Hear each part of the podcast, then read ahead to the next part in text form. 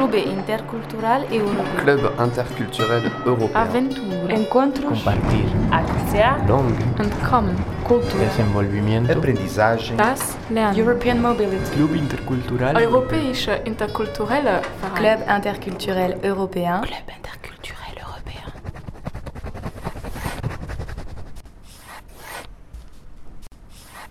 Moi, c'est Geoffrey. Je m'appelle Margot. Sou José Monteiro. Euh, je suis animadora social. Bah, eu sou Paulo Vilante. Moi, je m'appelle Pierre, j'ai 24 ans. Sou artista plástico. Je m'appelle Nesli, j'ai 24 ans Iriane. et je suis diplômée pour être institutrice. Frédéric Loger nous apprend l'histoire de la bande dessinée, l'histoire du comic strip et les techniques de comic strip en fait. Je suis donc euh, Frédéric euh, Loget. Le récit, l'art narratif, l'art de la narration m'a toujours euh, intéressé. Donc je suis ici pour expérimenter une sorte d'atelier mixte franco-portugais avec donc des, personnes qui, à un moment donné de leur parcours professionnel, sont tournées, se tournent vers l'animation, soit sociale ou culturelle.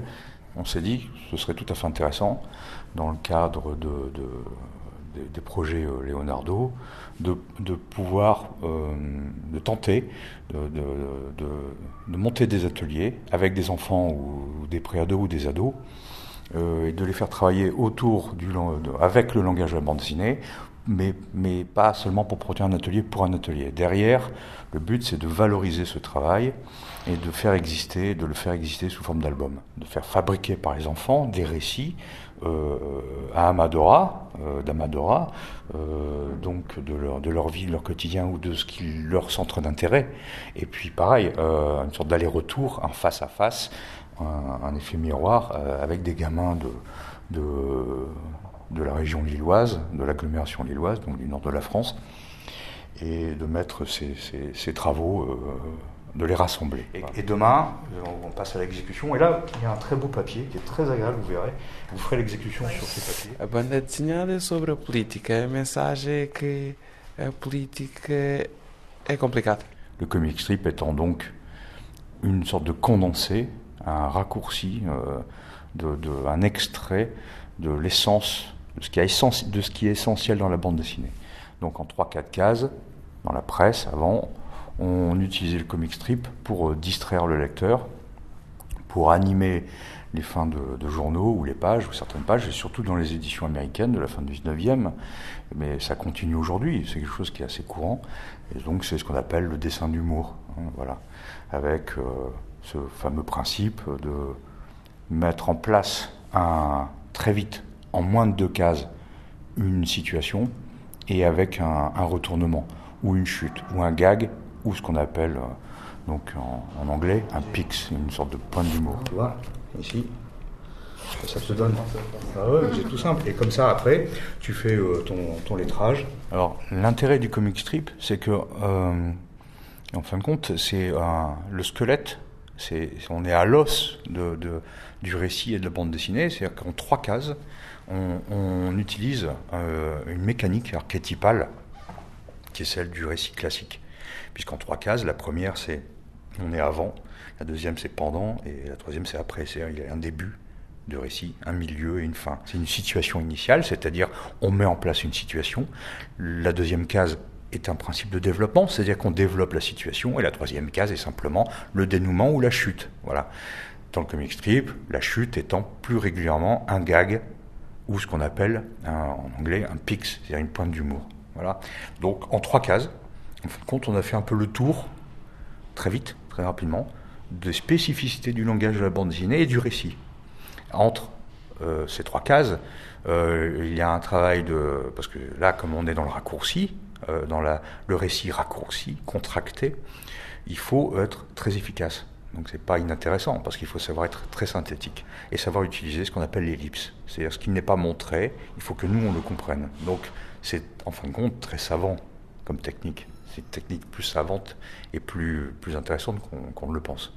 Et je pense que ça, c'est une mécanique aussi, une façon de, de- de- d'écrire de penser qui est tout à fait euh, intéressante, même comme exercice dans le cadre d'un atelier. Et je, crois que les gamins plus naturellement, sont tournés, comme on est dans une civilisation d'image, sont tournés, se tournent plus naturellement, non pas vers le roman, mais vers ce, ce, média qu'est la bande dessinée, un média très populaire, beaucoup plus populaire et qui, euh, en fin de compte, euh, est un champ euh, d'expression qui est évident pour les, gamins ou les, les ados ou les, jeunes adultes. Là, on sent que c'est un média qu'ils ils y sont plus sensibles, ils ont une, habitude de lecture, ils vont plus naturellement vers ce, ce média. Donc, leur donner les moyens de pouvoir s'y exprimer. Et, c'est quand même ça l'enjeu principal, hein, d'essayer de, que les, animateurs ici, de, qui seraient formés, en tout cas initiés, qui pourraient accompagner dans le cadre d'ateliers des gamins qui, euh, de façon tout à fait volontaire, participeraient à ce projet euh, qui serait celui d'écrire leur, histoire. Quoi. Et je crois que c'est ça, en fin de compte, quand même, qui est le plus important, c'est de donner des outils, des moyens de pouvoir s'exprimer. Hein. C'est un champ d'expression, d'abord. Voilà. Fazer une, une formation euh, de desenhada con Frédéric euh, Loger. Le premier jour, c'est un peu ma façon de travailler. Je, j'explique beaucoup de choses. Donc je suis, c'est moi qui suis très bavard. Donc euh, je donne, en fin de compte, euh, les tenants et les aboutissants de l'objet sur lequel on, est censé travailler la semaine. Partir du deuxième jour. C'est plutôt des rencontres et des découvertes, genre le festival Amadora BD et, et la rencontre avec José Rouy. Et donc vous allez voir ce qui est intéressant donc, dans le, travail de Cabral qui, est exposé, donc des carnets, des carnets de croquis, d'observation, euh, peut-être euh, aussi de voyage. Euh, et ensuite son travail de, dessinateur, d'auteur de bande dessinée. et vous allez donc voir des, storyboards, des planches croquées et ce qu'on appelle donc les ancrages, donc la, planche finalisée, hein, exécutée. C'est la nécessité de toujours croquer les espaces, la vie, les paysages, les gens, parce que c'est ce qui permet, c'est un peu comme des gammes en musique, ça permet de, de, toujours, euh, euh, on va dire, expérimenter, euh, ne pas perdre la main, comme on dit, de, toujours savoir observer et le, savoir dessiner, c'est un apprentissage qui est toujours long et compliqué, hein, comme, c'est pour ça qu'on fait des gammes en musique. Et ben, euh, le carnet de croquis sert à ça, à toujours, euh, donné, croquer un endroit, un personnage, etc. C'est la maîtrise, du dessin, hein, qui est une, nécessité. Quoi. Que vocês vão ver muito aqui é, sobretudo, pranchas de rascunhos. Porque um bom desenhador deve fazer como um músico, ensaiar muito. Então ensaia fazendo rascunhos da cidade, da, do, do, meio ambiente, não é? Da, dos, de différents lugares. Então se ensaia assim. Donc il y a toute une série de sections et vous allez découvrir ce qui est intéressant, c'est dans la confrontation ici. C'est pour ça que c'est une belle exposition. Il y a un espace manga donc il y a un auteur japonais, un mangaka, et qui, euh, là, on voit aussi, c'est très intéressant de se confronter à des planches originales. Parce que vous allez voir comment elles sont traitées, les retouches, etc. L'aspect compliqué quelquefois du dessin. O que é interessante aqui também é que todo o trabalho é original. Você pode uh, confrontar, você pode comparar uh, vários trabalhos. Também é uma sessão de mangá então é um trabalho bem diferente, não é? Então eh, dá, dá para perceber várias coisas, várias formas de desenhar, de pensar a banda desenhada. Le festival, euh, j'ai trouvé super intéressant. Déjà, c'est moins, moins chiant qu'Angoulême où tu peux pas marcher, tu peux rien faire. Ici, c'est vraiment euh, tranquille, posé. Euh, et euh, voilà, tranquille. Et j'ai découvert pas mal de d'auteurs que je connaissais pas et tout, d'illustrateurs. C'était le but, de monter cet atelier pendant le festival, parce que justement nous disposions donc pendant le festival d'une magnifique exposition qui a eu lieu euh, au Forum Camouès, et où là euh, les sections euh, présentent en fin de compte les unes derrière les autres la bande dessinée, mais vraiment ça va, c'est international. Entre le manga, le comics américain et ça tombait bien, parce que euh, ça, c'est une bonne nourriture pour euh, quand on a fait la visite, avec euh, une présentation, on va dire, un peu en section et globale, on va dire, de ce qu'est la bande dessinée. euh, les, spécificités aussi de la bande dessinée européenne, à la différence de l'image telle qu'elle est traitée dans le comics américain, où on joue beaucoup sur la déformation et la vitesse, ou le manga aussi, qui est une autre approche avec l'éclatement des cases, des choses comme ça, où il y a toute cette richesse de langage qui est, aussi différente. Alors, vous allez voir une, les particularités des écoles. L'école manga, elle, a un grand sens de, la, case, de l'éclatement de la case. Elle joue beaucoup avec euh, le, la case et, et, le jeu de la case dans la planche. Ça, vous allez le voir. Et le mouvement, toujours le mouvement. Há várias escolas, por exemplo, no manga, vocês vão poder dar-se conta que eles não respeitam o quadradinho. Eles jogam muito com os quadradinhos, ok? Et vous verrez aussi une des spécificités, ce sont ses yeux grands ouverts, presque ronds très européen. E também joga muito nos mangas com os olhos. Os olhos estão sempre muito mais grandes e, e, muito redondo, tipo a gente da Europa. O manga veio do Japão e eles não têm olhos tão redondos, não é? São conhecidos por ter os olhos assim, fininhos. Et la raison, la raison de cet œil très ouvert n'est pas un reniement de leur physique, ce qu'on pourrait penser, ou une européanisation de leur graphisme, mais c'est simplement pour capter le lecteur. C'est un œil ouvert pour que, en tant que lecteur, on soit accroché par cet œil grand. Não é porque eles não aceitam as características dos seus olhos, não é isto. E não é também não porque eles quiserem se assimilar às pessoas da Europa. Não é isto. É uma forma de desenhar os mangás, ainda estou a falar dos mangás, para tentar atrair, atrazer a intenção do leitor de uma outra forma, com os olhos grandes. Le groupe a pu vérifier aussi, le, le, on va dire, la, la, la richesse de ce langage. Et qu'on a euh, énormément de liberté. C'est ça aussi qui est intéressant dans la bande dessinée. Plus il y a d'auteurs et plus euh, son histoire avance, et plus en fin de compte, on gagne en liberté. La bande dessinée se donne les moyens aussi de traiter beaucoup de sujets, de s'exprimer d'une façon très différente graphiquement, mais de traiter beaucoup de sujets. Parce qu'elle traite des sujets euh, très costauds, sociaux, ce qui, ne, n'existait pas avant, euh, politiques. Euh, elle peut arriver à, à rendre clair euh, même des visions du monde, des concepts philosophiques. Ou, voilà. Donc, c'est euh, là je parle même pas d'une bande dessinée pédagogique, ça n'a rien à voir. Je parle vraiment de bande dessinée, d'utiliser la bande dessinée comme même un outil militant aussi. Hein. Essayer de repérer dans les planches euh, là où il y a ce qu'on a vu hier, ce qu'on appelle donc les ellipses, le travail sur l'intercase. Uh, o que é importante nesta visita também para para vós, para vocês é encontrar uh, nas pranchas, nas imagens que vocês vão ver, tudo o que falamos ontem. E, sobretudo, estar capaz de ver, de perceber a elipse, a elipse que está entre os quadradinhos.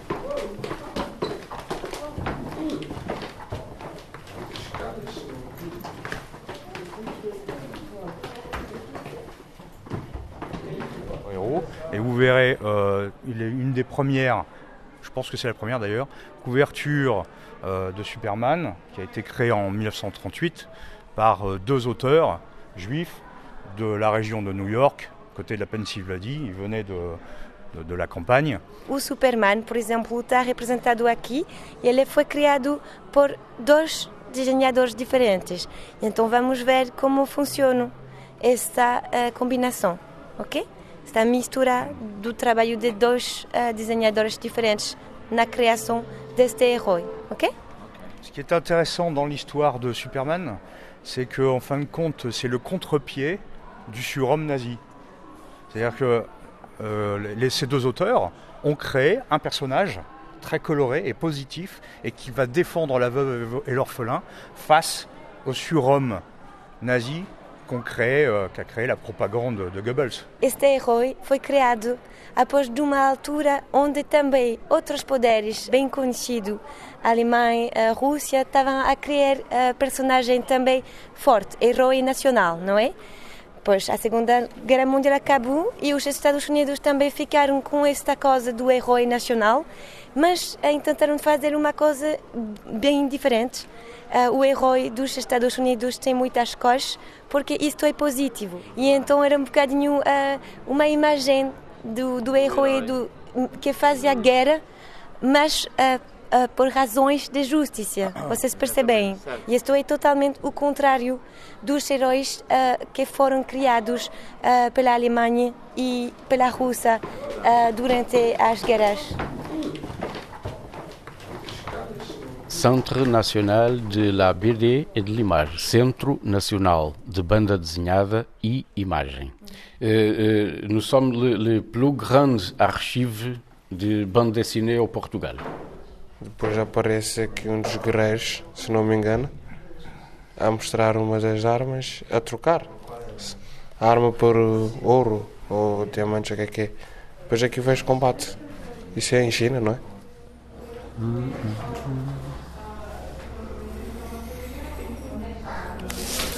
hum. 12 cm. Rencontre avec José Ruy. La semaine est venu euh, José Ruy qui a présenté une démarche d'auteur.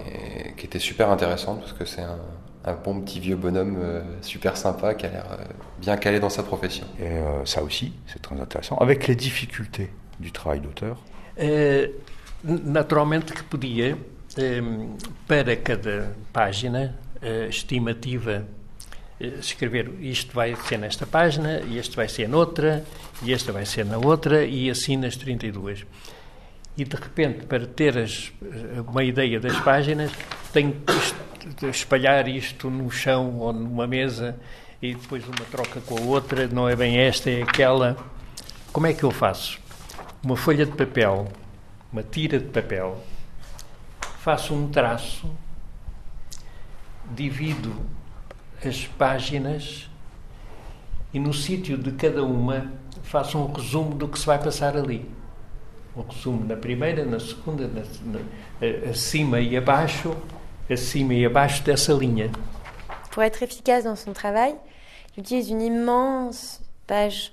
Et en fait il, il fait euh, il fait des lignes, voilà, comme euh, une chronologie en fait, et il répartit son histoire sur les différentes pages en disant voilà, sur cette quantité de pages, il doit se passer ci, et à tel nombre de pages, il doit se passer ça. Rapidamente, eu tenho o princípio, o fim, o meio, e posso controlar as ondas de ação, procuro sempre que na última página ainda há qualquer coisa para contar. Eu, por vezes, vejo, mesmo em livros estrangeiros, que tem uma cadência e chego ao fim já acabou a história. E depois eh, está completada com mais duas ou três vinhetas grandes, porque hum, havia aquele espaço. Eh, eu controlo tudo até o fim, para que o ritmo eh, tenha uma cadência. Donc il fait cette répartition chronologique aussi pour que ça ait vachement plus de, de cohérence entre le début et la fin. Parce que ça lui est déjà arrivé de lire des ouvrages notamment étrangers et de se rendre compte qu'à la fin, bah, ils avaient essayé un peu de remplir les blancs avec euh, des cadres, euh, même parfois des cadres disproportionnés, une seule image ou des trucs comme ça. Donc il essaye aussi voilà, de faire ça pour pouvoir vraiment tout contrôler de A à Z dans euh, la répartition de, de ces, des moments forts et des moments de respiration euh, au sein de sa trame. Euh, l'après-midi qu'on a passé avec euh, José Rouy, je trouvais ça très intéressant, constructif. à côté de ça, je pense que ça peut me servir pour mon métier. Que je t'ai dit, je peux devenir enseignant.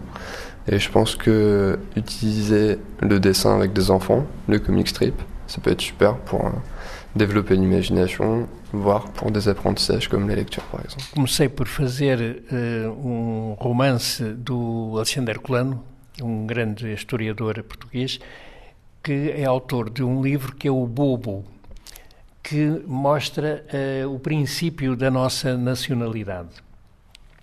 Uh, passeio para banda desenhada. Entretanto, tive a informação de que jovens, se, necessitando de, de, na escola, de fazer trabalhos sobre este autor, Alexandre Colano, que se tinham servido da história que eu tinha feito isso deu-me um incentivo que um, o caminho era. Il a fait plusieurs euh, ouvrages. Euh, le premier qu'il a réalisé euh, était vraiment orienté sur l'histoire parce que ça parlait d'un historien.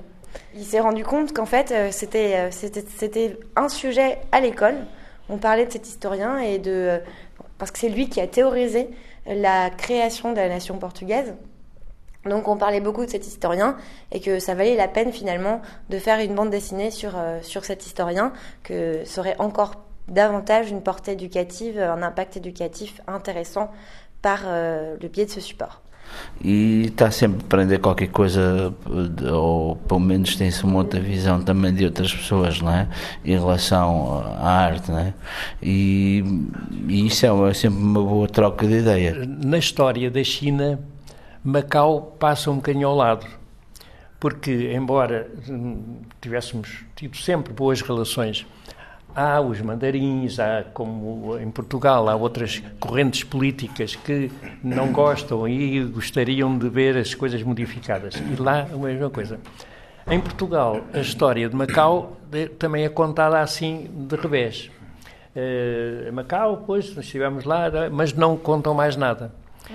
Fazer a história de Macau eu achei que era importante para Portugal e para a China. Esse livre tem uma, uma tradução em mandarim, euh, de, pardon, en cantonais. En fait, s'il avait vraiment voulu écrire sur Macao, c'est que euh, même par rapport euh, à la Chine, tout comme par rapport au Portugal, l'histoire de cette zone avait été complètement déconsidérée en fait. Euh, puisque c'était pas justement une colonie, c'était qu'un simple comptoir, donc c'était un peu, c'était des relations pécuniaires. Et en fait, toute l'histoire qui a tourné autour de, bah, il y avait quand même une population là, donc tout autour de, de, de la vraie histoire de ce territoire-là, avait été complètement oubliée, zappée par la Chine, tout comme par le Portugal. Donc il a estimé que c'était intéressant de faire une histoire, une BD sur ce sujet. merci. c'est bien, c'est un merci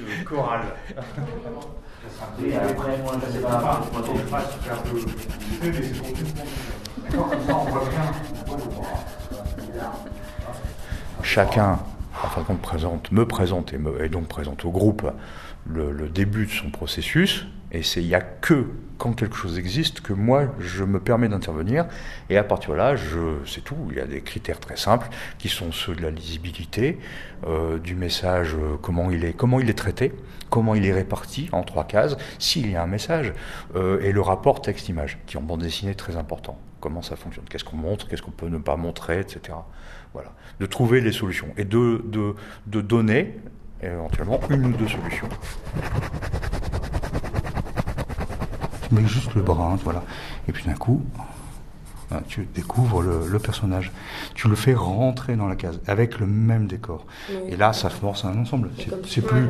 Vous êtes d'accord? C'est plus intéressant. Ouais, c'est tout simple. Je pense que la BD et le travail autour de la bande dessinée peut être vraiment intéressant pour euh, pour travailler des notions avec les élèves, des notions au programme.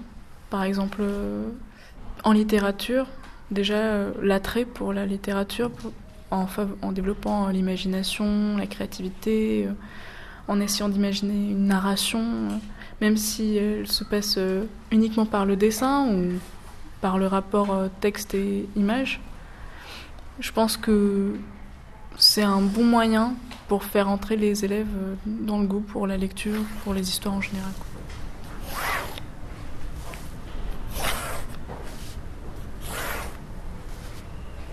Même si tu changes pas la face, tu peux trouver un élément, comme par exemple une moustache. Voilà. Euh, c'est un échange, il faut, voilà, voilà, il faut négocier des virages, il faut accepter aussi euh, d'entendre. Voilà. C'est un mélange d'écoute et de, et, de, et de, de transmission. Du coup, j'ai dessiné effectivement un prisonnier qui creuse pour tenter de s'échapper des cases du comic strip. Et au bout de la troisième case, il se rend compte que. Plop, il sort du haut de la troisième case. Donc il a beau creuser où il veut, de toute manière, il sera bloqué dans le comic strip. C'est, je trouve, un outil d'apprentissage. Voilà. C'est ça qui est le plus intéressant. En plus, après avoir fait le premier jet, j'ai été poussé à vraiment le travailler, à le faire au propre, à réfléchir à comment l'améliorer. Et du coup, j'ai un super résultat. Le plus important, ce n'est pas le rendu et le résultat en soi, c'est qu'ils comprennent bien le processus de création et les phases qui sont vraiment à respecter pour faire un travail qui ressemble à quelque chose, qui ait une bonne tenue, qui soit euh, euh, lisible aussi évidemment et qui tienne debout. Euh, ça nous permettait de voir comment organiser un workshop autour de, de, de ce thème-là et même si on n'aura pas le même type de public, parce que nous on travaillera avec des enfants, ça m'a permis de voir un peu l'organisation de ce genre de choses, ce genre d'activité.